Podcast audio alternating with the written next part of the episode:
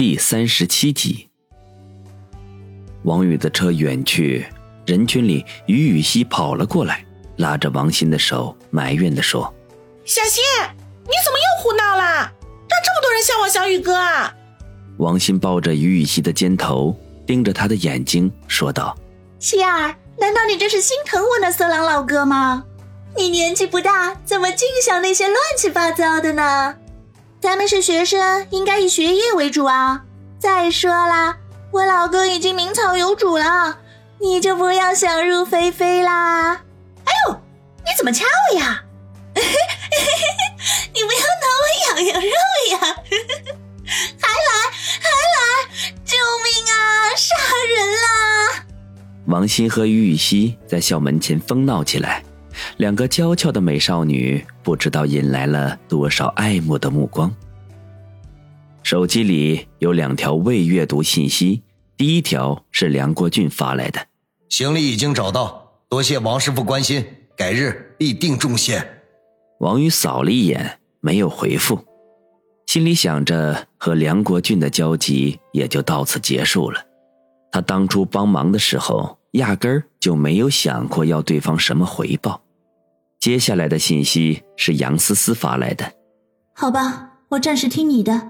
如果实在没有办法，我再去求苏心志。晚安，睡个好觉。看着杨思思的短信息，王宇露出了微笑来，调出他的手机号码，直接拨打了过去。结果半天没有人接听，王宇皱皱眉头，暗自猜想杨思思也许还没有起床，或者手机没有在身边。如果看见他的去电，肯定会回话的。下午没有继续拨打，而是开始了正常生活。一个上午跑下来，生意不好不坏，感觉到有些饥肠辘辘，他就随意找了一家面馆就餐。填饱肚子，他没有急着回到车里，而是在面馆附近的一个小广场找了个长椅坐了下来，从衣兜里翻出一个巴掌大的小册子，翻看起来。这是一本通讯录，里面记载了他的同学和战友的电话号码。只不过他退伍回来之后，就很少与他们联系了。原因并不复杂，无论是他的同学还是战友，都比他混得好。他有种无颜见江中父老的感觉，所以能不联系就尽量不联系了。通讯录翻到三分之一的时候，他的动作停了下来。目光聚集在一组电话号码上面，嘴里面反复嘀咕了几句，将号码默背下来，然后收起通讯录，取出手机拨号过去。手机铃声响了五六遍，电话接通了，里面传来了一个年轻女人的声音：“喂，你好，找哪位？”王宇深吸一口气：“初淼，是我，王宇。”对方明显一愣，随即呀的一声。发出一声惊呼：“王宇，真的是你吗？你能给我打电话，真是太意外了。”王宇嘿嘿一笑，说道：“不会吓到你了吧？”“哪有哪有，只是老同学忽然打电话来，我有些惊喜过度了。怎么样，最近过得还好吗？我听班长说你去年退伍回来啦。”初苗语气中难以掩饰喜悦的问。王宇略感意外。心说：“他们竟然还记得我。要知道，他在高中的时候是个很不起眼的存在。他不与任何一个小圈子产生交集，喜欢独来独往，在同班同学的印象中就是一个闷葫芦。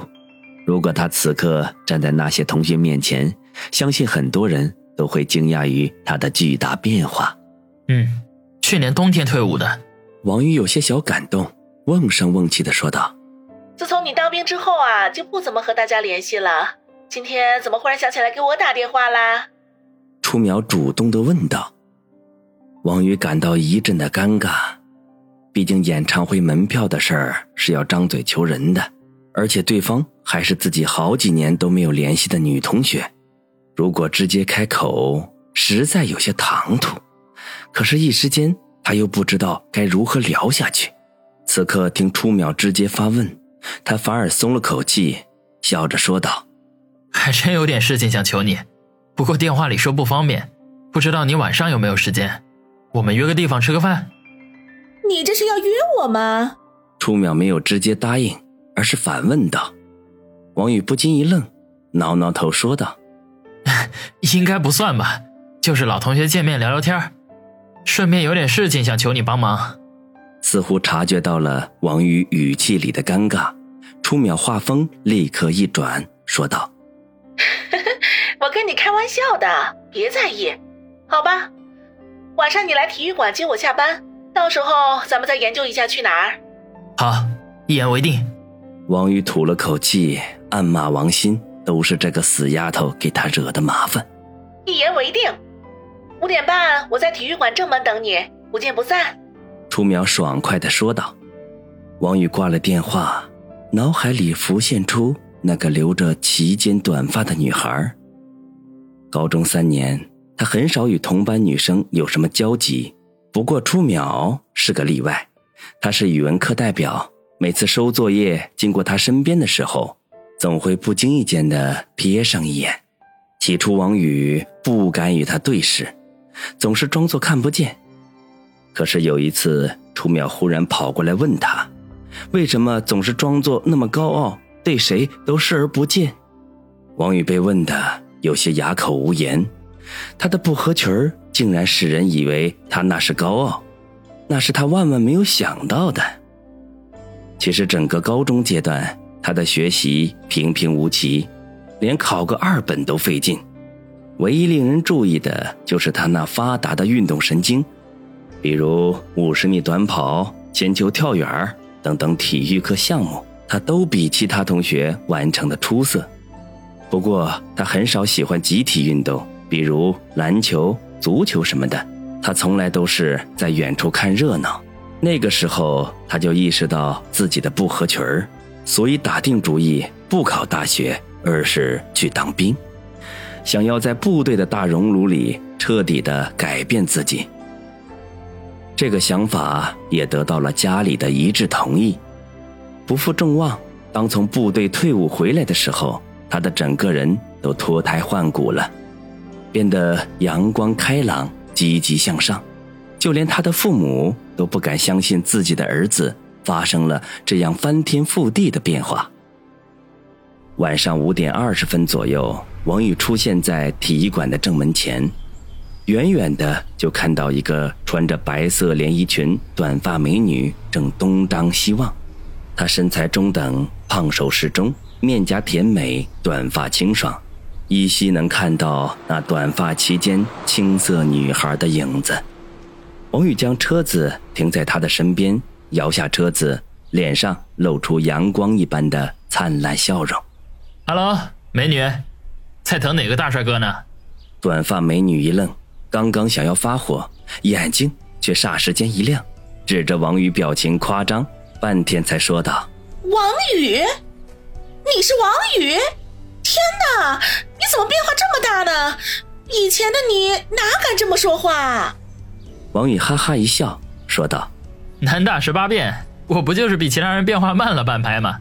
好了，初淼美女，赶紧上车吧。”面对变得开朗幽默的王宇，初淼显得有些不习惯，不过还是依言坐在了副驾驶的位置，仍旧不时的用眼角的余光好奇的打量着王宇。王宇在他印象中就是个老实、沉闷、不合群的孤僻孩子，除了运动什么比较发达之外，几乎没有什么让人记忆深刻的家伙。此刻，王宇的几个洒脱笑容和幽默，瞬时间就颠覆了他的脑海里的那些形象，一时间很难接受，脑子里有点晕乎乎的。秋淼，你说我们去哪儿？今天我请客。王宇一面开车一面说：“初淼定了定神，笑说：‘看来你想求我的事情一定很难办吧？’”王宇嘿嘿一笑，不置可否。初淼善解人意的选择了一家湖南菜馆，价格很是便宜，味道也很正宗。两人边说边聊，说的都是一些高中时代的趣事，多数时候都是初淼一个人在说。而王宇当成了聆听者，只是时不时幽默的说上两句，使氛围十分的融洽。